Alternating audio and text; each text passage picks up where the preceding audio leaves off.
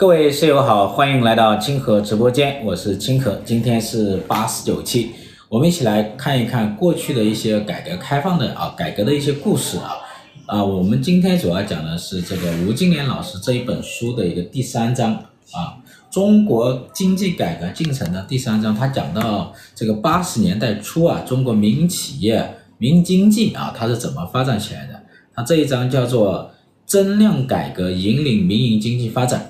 什么叫增量改革？其实它这个它这个视角啊，或者它分析的角度啊，它是落在增量改革的。等一下我们来会讲啊。我们先来看一看这个民营企业它从无到有这么一个过程啊。之前我跟大家也讲过啊，就中国这个民营企业或者叫私人企业啊，私人经济，它在过去呢它是没有的啊。那如果再往前说啊，再往前走，就过去的过去，哈哈，它是有的。啊，后来经历过一个特殊时期呢，又消失了，然后呢，再到这个改革开放时期呢，这个私人企业、民营企业、民营经济，它又重新发展起来了。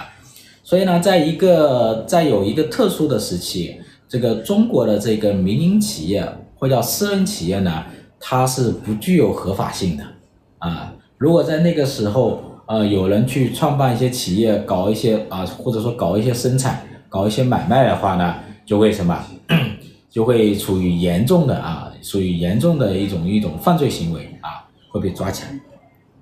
但是呢，到了这个改革开放八十年代初的时候，情况发生了变化啊，就是有一些这个呃这个群体开始突破这种制度的一个限制，然后呢，开始创办一些民营企业或者民营经济体。然后呢，来什么来做生产、做交易，然后获得财富。所以这个时候呢，是我们这个民营企业、民营经济它突破的一个时期。啊，这个突破时期呢，我把它定义成叫做，呃，我这个突破的一个过程呢，我把它定义成什么呢？叫做边缘革命。为什么边缘革命呢？因为我们这个中国这个民营企业啊，啊，今天的主题是讲我们民营企业的一个早期的一个兴起啊。就是这个增量改革怎么促使我们民营企业的一个发展？那八十年代初呢，这样民营企业这个突破的这个过程啊，我把它定义成叫做边缘革命。为什么叫边缘革命呢？因为在当时啊，中国民营企业、民营经济能够发展起来，它并不是我们的主流经济体转过来的。所谓主流经济体是什么呢？国有企业，是吧？像东北有很多国有企业，中国很多地方，特别是北方很多国有企业，但这些国有企业并没有在当时转化成啊这个这个民营经济啊，所以中国民营经济都是算是一个什么边缘的群体，什么边缘群体？比如农民，是吧？城市的这个失业人群啊，小城镇的这一个城乡结合部的这一些人群，是属于一个边缘群体，为了生存，为了吃饭突破出来的啊。我们会想到这个早期啊，就这个十五、十六世纪啊，十六、十七世纪那个时候，欧洲这个这个这个这个资本主义啊，它萌芽时期啊，它怎么萌芽的呢？它不是在一个主流经济体里萌芽的。当时欧洲的这个主流经济体是什么呢？就城邦经济嘛。所谓城邦经济是什么呢？就是什么农业啊，就是农业经济啊，农业计划经济，哈，农业计划经济。然后呢，这些小城镇呢，都是在什么？都是在这个城邦的边缘。就城邦与城邦之间，它有距离。这个距离，这个城邦的这些边缘呢，其实属于一个什么？贩夫走卒、流民这样一个群体聚集的地方。那些人呢，普遍都是什么？都是城邦以外的，或者逃出城邦的，或者被驱逐出城邦的啊。这一些流民、贩夫走卒，在一些交通要塞。在一些这个港口啊，呃，这一些重要的一个一一些领域、一些地方，它逐渐在做一些小生产，然后再做买卖，然后再形成集市，然后形成什么贸易方面的港口啊，贸易港口，然后这样子的小城镇就兴起了。所以欧洲啊，特别是在西欧啊、意大利啊、荷兰啊、北啊、西北欧啊那一带呢，早期就有这个边缘的这种。城邦边缘的这一种小城镇兴起的这一种资本主义的一个经济体啊，那我们这个早期的这个民营经济呢，也是边缘革命啊，边缘突破的。那最先我们要讲一个边缘群体是什么呢？就是这个呃城市青年啊，城市青年，城市青年呢，经历过一个上山下乡的时期啊，经历过上山下乡的那个时代，有很多这个城市的一个青年，特别上海的那些人都到了一些农村山区啊。到了七十年代末八十年代初，他们就重新回到城市。那回到城市麻烦了，第一，他们没有工作，是吧？没有工作，没有饭吃，你怎么办？第二个话，他们进不了体制，进不了国企，然后呢，他们的身份也在当时会受到歧视啊。你们这个有经历过那个年代的人就知道啊。在七十年代末八十年代初，那些没有工作的、没有在体制内呃这个工作的那些人是会被歧视的啊，讨老婆都讨不到，你知道吧？那比较麻烦，所以这个时候怎么办？这个时候就会有一些不稳定因素，是吧？有一些人可能就会干点别的事，那有一些人呢可能会去想办法谋生，比如说做点东西卖啊，最起码就卖早餐吧，啊，是吧？做点小手工卖，那这种东西呢，在当时是不合法的。啊，当时我们就要把它这个这个这一种的投机倒把，是吧？投机倒把，投机倒把呢，这个这个这个罪名啊，我们看哈，呃，这个这个七九年当时刑法里有投机倒把，一直到什么呢？一直到一九九七年刑法修正案的时候，这个投机倒把这个罪才取消。你看，九七年，九七年什么概念啊？九七年已经是什么社会了？是不是？但是呢，在当时就是七九年，当时有一个经济学家，这个薛木桥，薛木桥应该大家有一些人知道啊，这个这个这个薛木桥，不知道薛木桥肯定知道这个孙冶方啊，孙冶方，这个孙冶方是薛木桥的弟弟啊，他俩表面上看起来姓不一样啊，姓不一样，但这个孙冶方其实他的这个姓，他其实是姓薛啊，他叫薛二果。啊，他其实是薛木桥的弟弟啊。当时这个薛木桥呢，他就提出一点，在这个全国改革工资制度座谈会上，他提出来，他说不应该把这些小商贩的这一种活动啊，商业活动、贩运活动，把它定义成什么投机倒把的一种刑事犯罪行为，他就明确提出了啊，明确提出，就是不能把这种行为，他正常的这种商贩行为。把它定义成是一个这种刑事犯罪行为，这就比较麻烦啊，比较麻烦。所以呢，他这里提出来，然后，然后七九年呢，就有一些人把这个报告打上去了啊。八零年呢，这个情况发生了改变。八零年有一个叫做《关于转发全国劳动就业会议文件的通知》啊，这里面呢就有有一个叫做这个三扇门的这个就业方针，鼓励和扶持城乡。城镇个体的这种经济发展，这是第一次提出鼓励和支持城镇个体经济啊，这意味着个体户呢就开始有了啊，开始有了。八一年，八一年的十一届六中全会就什么，就认可了说这个劳动个体经济啊，也是公有制的一个重要补充或者必要补充啊，必要补充。就相当于八一年的这个十六十一届六中全会呢，相当于是将这个个体经济个体户啊，它就什么合法化了，呵呵合法化啊。所以接下来，就开始有什么这个城市青年呢，他就当时回了这个城市，没有工作，就大量的成立这个个体户，是吧？搞商贩活动，搞小餐啊，呃，搞小餐饮，嗯，这是一类群体啊。这类群体呢，其实不小。当时有人统计说，这个后来有人统计说是有一千多万人，上山下乡回去的青年，也有人统计说是三千多万人，但具体不太清楚啊。那这类的群体不小啊。那第二类呢，就是乡镇企业啊，乡镇企业它是怎么来的？乡镇企业呢，是这个在当时快速成长的一股企业力量啊。当时这个八七年的时候，乡镇企业规模已经很大了。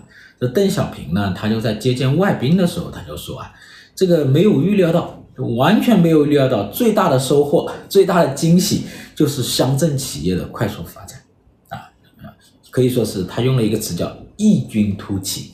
乡镇企业，那乡镇企业怎么来的？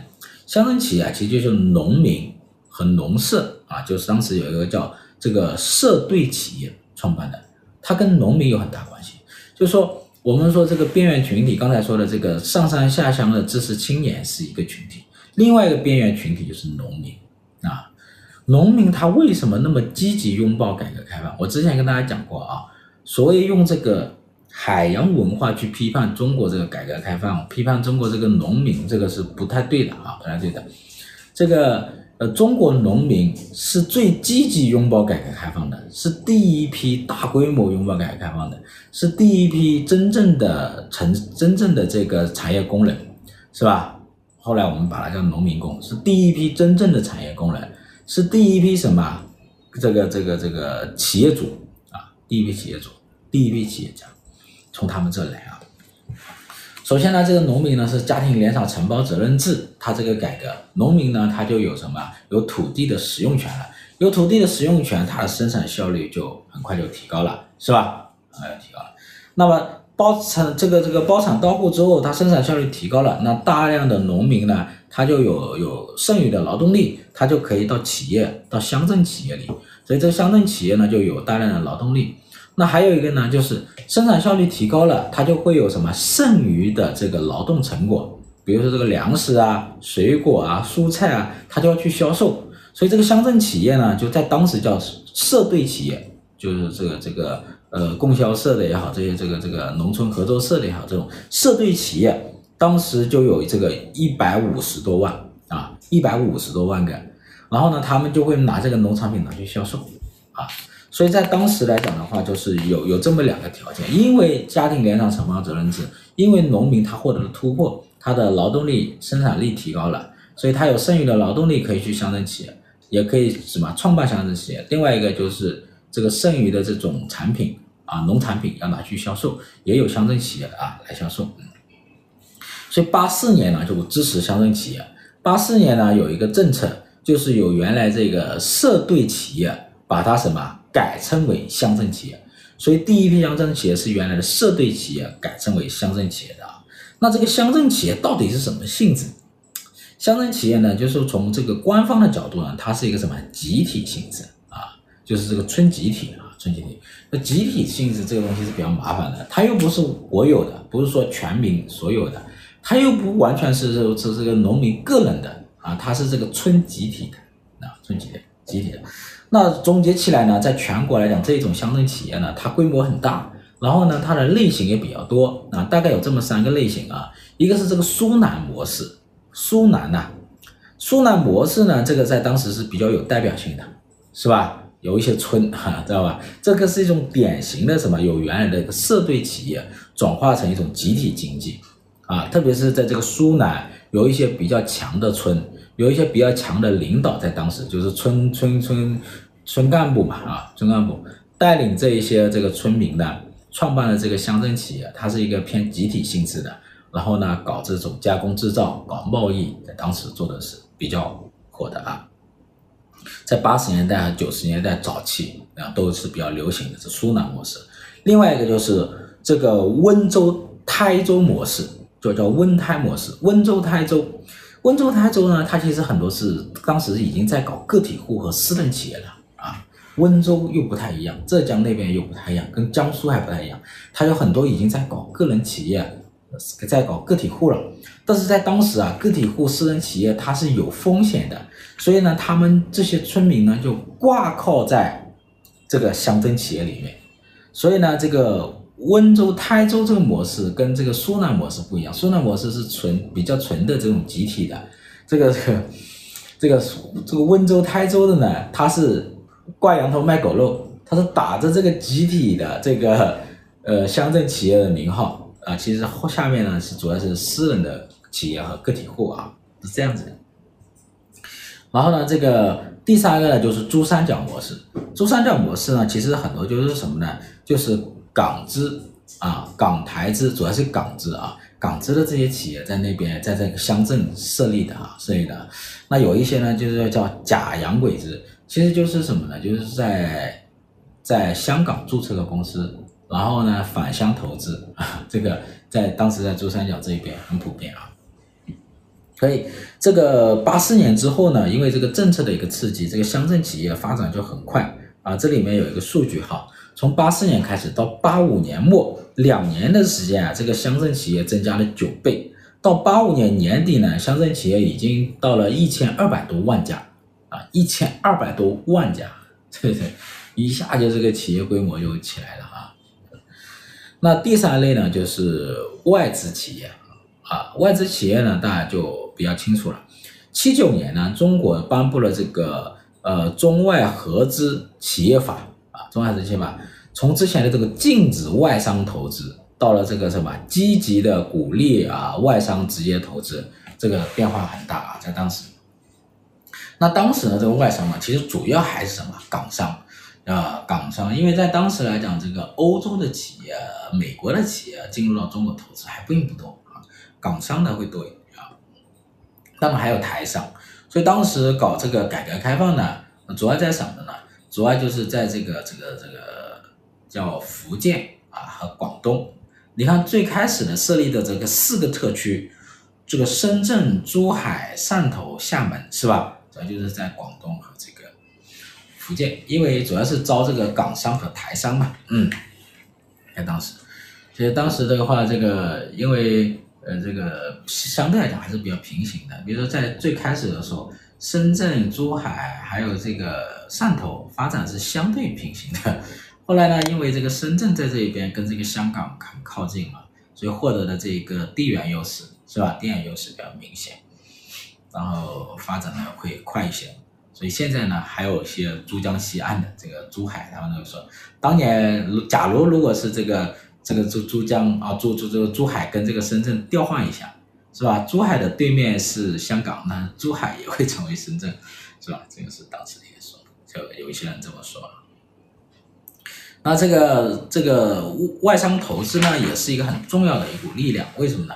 因为外商投资呢，在中国来讲，就对外开放啊，起到一个很重要作用，就是它引入了，第一是引入了资本。早期我们的资本非常匮乏，特别是美元。它没有美元，那早期呢，它引入资本。第二呢，引入了这个技术，就大量的技术设备进来了，知道吧？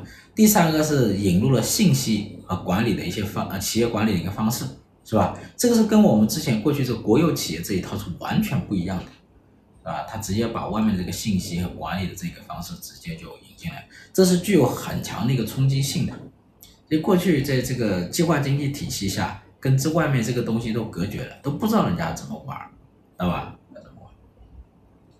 这个我记得八八年，八八年弗里德曼访就来中国的时候，呃，中国有一个高层的一个官员，那个时候他问弗里德曼，八八年，八八年，他问弗里德曼，他说：“你们美国谁来配置这个物资，是吧？”，然后弗里德曼听了说：“哎，哎，挺挺奇怪，是吧？挺奇怪。”他就说你问这个问题，他说他建议叫他去什么，去去去这个美国的那个交易所看一看，对吧？那个价格频繁的波动，你看那个物质要不要谁能去配置的？不用你配置，价格去配置，啊，所以在在当时来讲，我们这个体系跟外面的体系不一样，所以外资进来，这个港资进来，台资进来呢，它就什么形成了完全不一样的一一一个信息。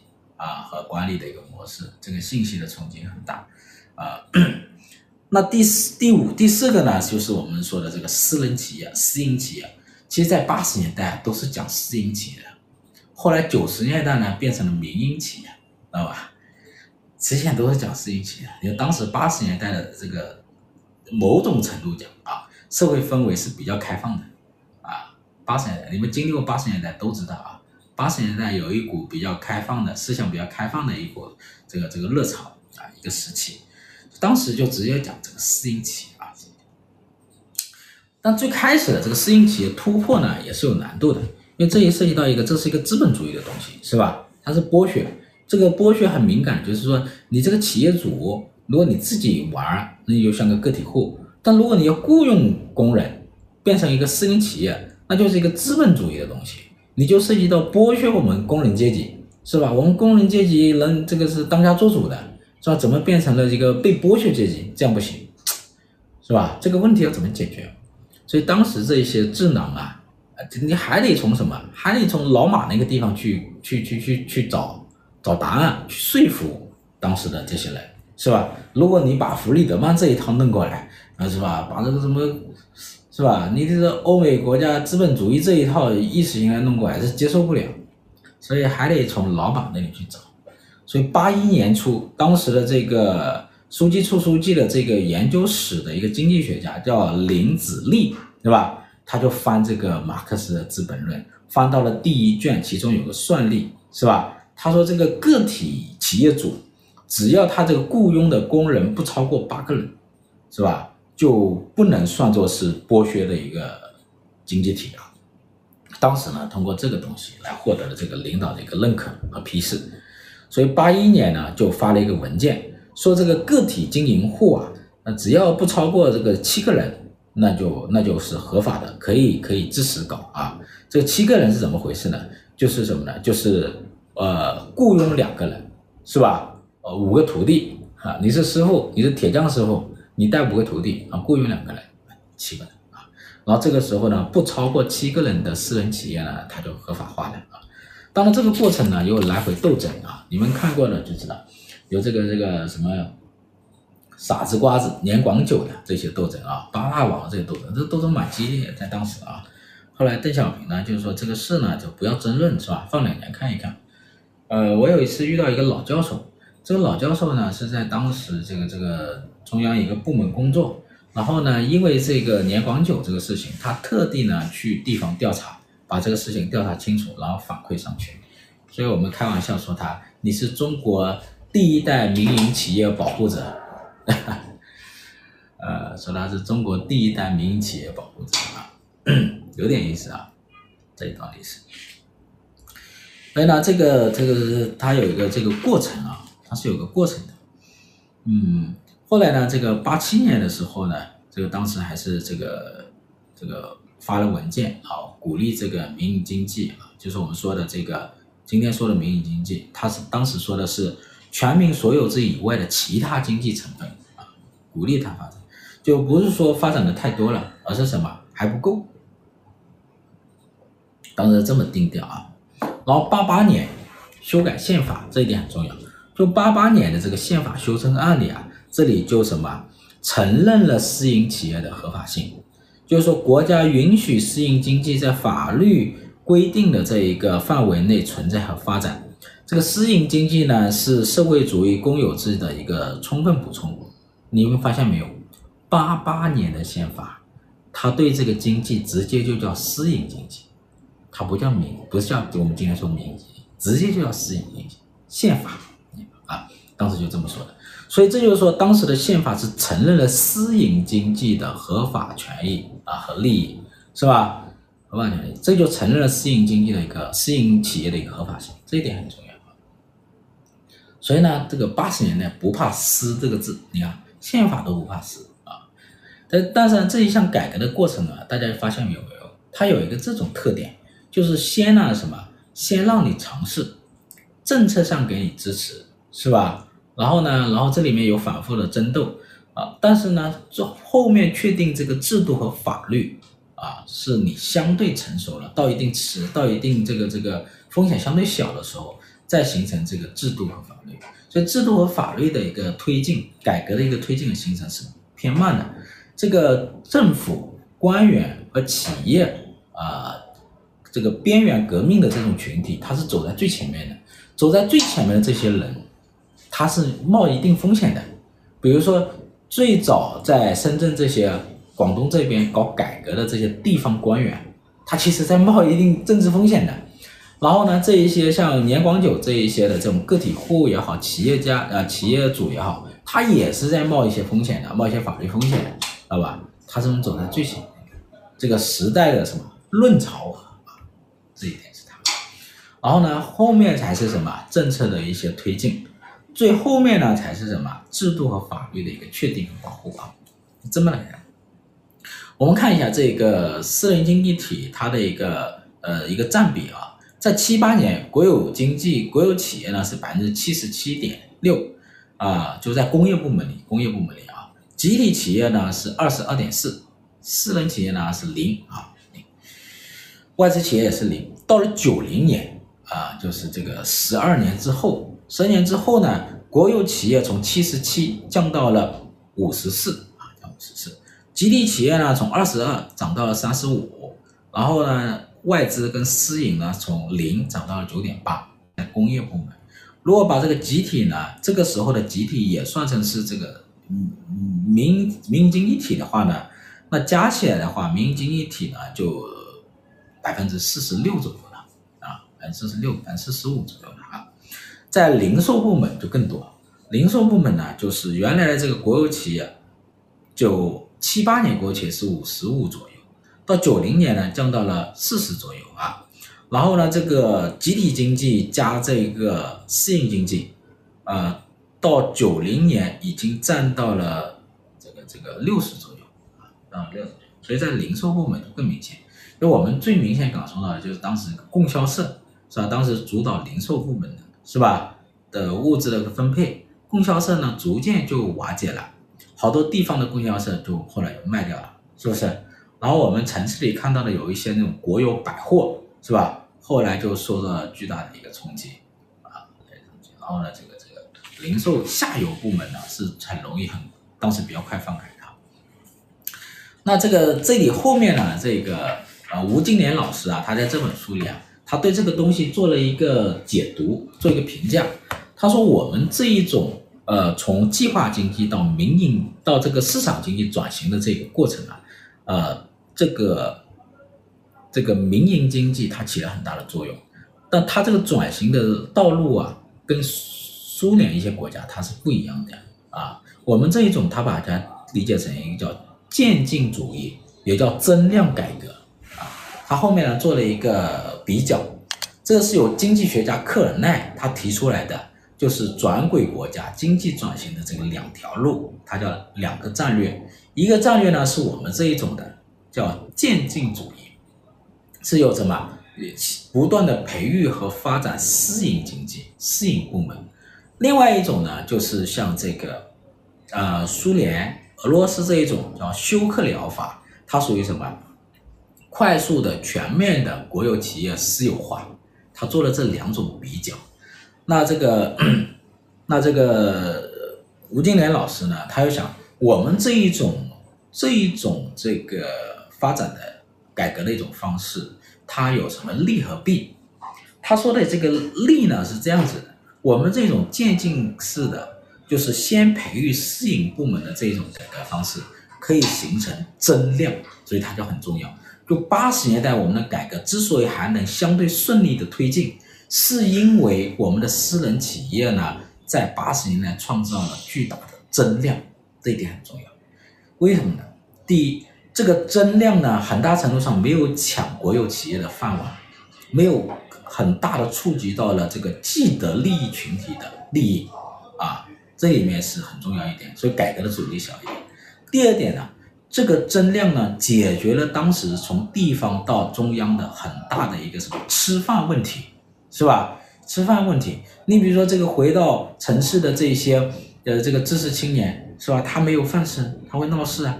然后这个这个农民，对吧？他逐渐也也也也有收入啊，也有饭吃，所以各种群体呢，他在这个增量当中呢，他养活了自己啊，所以他解决了当时从上到下的这种地方面临的一个焦虑和难题，还有包括一些地方的一个财政问题，因为当时地方的财政是一种包干制嘛，是吧？我这边的能收到税，更多都是留存给我自己，也解决了自己发工资的问题，所以的话呢，这个增量改革。这一块他觉得是很重要的，对？那这个是他的一个利啊，弊呢是什么呢？弊呢，它就在当时就形成了一个价格的一个双轨制，就是民营经济体它形成一一套民营的价格，国有部门它有国有部门的价格，它就形成了一个什么？形成一个双轨。这个双轨呢，导致当时形成一个叫价格混乱，改完了，后来就有价格改革。然后呢，很多人呢，在这个价双价格双轨当中呢，进行套利，是吧？就我们说的倒爷，出现了相当的一定相当程度的价格混乱、通货膨胀，还有什么寻租腐败啊？这个就是它的一个弊端。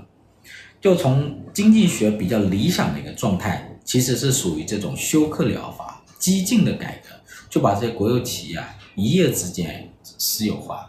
但是呢，这种操作呢，在实际当中呢，又遇到了很大的问题，特别像俄罗斯，它最后呢又形成一种寡头经济。那为什么呢？因为俄罗斯它这里有一个什么问题呢？就是说，我们理想状态下呢是通过一个比较强大的法治的一个监督的一个环境下，然后呢，比较有效的民主的政府来推动这项改革。但实际上，这种转型国家，特别像当时的俄罗斯，它并不具备这样的法治环境。第二呢，它也不具备这样的政府。所以呢，如果在没有这没有这一种法治环境之下，又是这样的政府在推动这一种大规模的私有这个国有企业的全面私有制改革的话，最后呢就形成了寡头，是吧？这些大量的这些国有企业，特别是资源型的国有企业，石油啊、矿产啊，它就被少部分人，是吧？被这些政治家，呃，被这些不叫政治家，不叫政客和这些政客勾结的这些商人啊，他就给侵吞了。理论上这是一种最好的办法，但是在这种转轨国家。他操作不了啊，操作不了。他的问题并不是西化的问题，他并不是西化的问题，他反而是因为俄化的问题。就俄罗斯本身它的政治的这个这个制度啊，和它的法治环境的问题，西化本身在这里面它没有问题，私有制本身它本身没有问题啊，有问题的是俄罗斯这个国家的这个政府啊出了问题，所以这里面一定要搞清楚啊，思路要非常清晰。讲这个问题的时候，我很怕讲这个问题，因为这个问题一讲出来呢，很容易就进入到宣传的那一套去了，啊，这一套是不行的，这私有制是不行的，啊，怎么怎么的，所以这里问题大问题并不是在这个问题，就是这个私有产权这个问题上，这个问题是在俄罗斯政府啊，在这个问题，对，但是呢，在俄罗斯在当时就苏联当时，他也没办法像我们一样做增量，啊，增量改革，没有办法做什么。边缘革命，为什么呢？中国之所以能做边缘革命，原因很简单，是因为我们当时的计划经济没有苏联那么彻底。我们并不是所有的人都纳入到计划经济体系范围之内。这我跟他之前大家讲过，比如说刚才说的一千万到三千万的这个知识青年，他回到城市，他进不了这个体系，这第一个。第二个，很多农民，他虽然这个农田已经被收走了。但是呢，实际上他是没有获得相应的保障的，没有获得吃饭的保障，没有获得粮食的保障，没有获得退休金的保障，是不是？他没有这些保障，是吧？没有。所以的话呢，这一些在中国没有完全纳入到计划经济体系的这一些知识青年、上上下下的知识青年、这些农民，呃，在在这个改革开放初期就积极拥抱了市场经济啊，他们就在边缘获得了一个突破。俄罗斯不一样，苏联不一样，它经历了漫长的六七十年的这一种计划经济，大量的人人，包括那些农民纳入这个群体，他没有办法在边缘进行突破了，啊，死水一潭，他只能什么，在苏联解体的时候一把推推倒啊，但是在这种政府下去主导这么一种改革，最后就出现这种情况啊，所以呢，他这里最后呢做了一个比较啊，就是这一种改革。它这因为这里面涉及到一个什么，就是我们这一种渐进式改革，它获得的一个呃相对来讲，这个改革的这个难度相对小一点，同时获得了巨大的增量啊，相当于有成功的经验。第二个的话，它又造成了一个双轨制啊，价格的一个混乱、通胀，还有大量的腐败，后来又导致了一些问题。而且呢，这吴敬琏老师啊，是参与了这一场改革，而且呢，在。就我们说的，吴敬琏老师跟厉以宁老师后面有之争嘛，也是因为这种价格混乱和这个腐败寻租，最后让吴敬琏老师他的方案在关键时刻没有推行下去，后面改革的思路就转入了这个这个呃厉以宁老师的这个制度改革。啊，接下来就是搞制度改革。啊，就是价格改革在当时相当于就就失败了。啊。所以这吴敬琏老师呢，他就深有体会。我为什么讲这一点呢？因为他亲历了这一场改革，啊，他的方案在关键时刻也被否定了。后面的 改革的一个方向呢，站在了厉以宁老师那一边啊，在当时的绝代双骄，卧龙凤雏，是吧？嗯，苏联当时搞计划，那是认认真真在搞，是吧？尽管他搞计划的目的不一定是共产主义。那他是认认真真在搞认认真真在做计划的是吧？那种计划。好吧那我就讲到这吧啊今天我是看这个又回来看这本书我就蛮有意思啊看一次又有感触。完了我就把他这个吴敬琏老师的这个这本书的第三章给大家讲一下。好了我们讲点别的吧啊。这本书我买了啊可以可以看一看啊有一些有一些吴敬琏老师经历的一些故事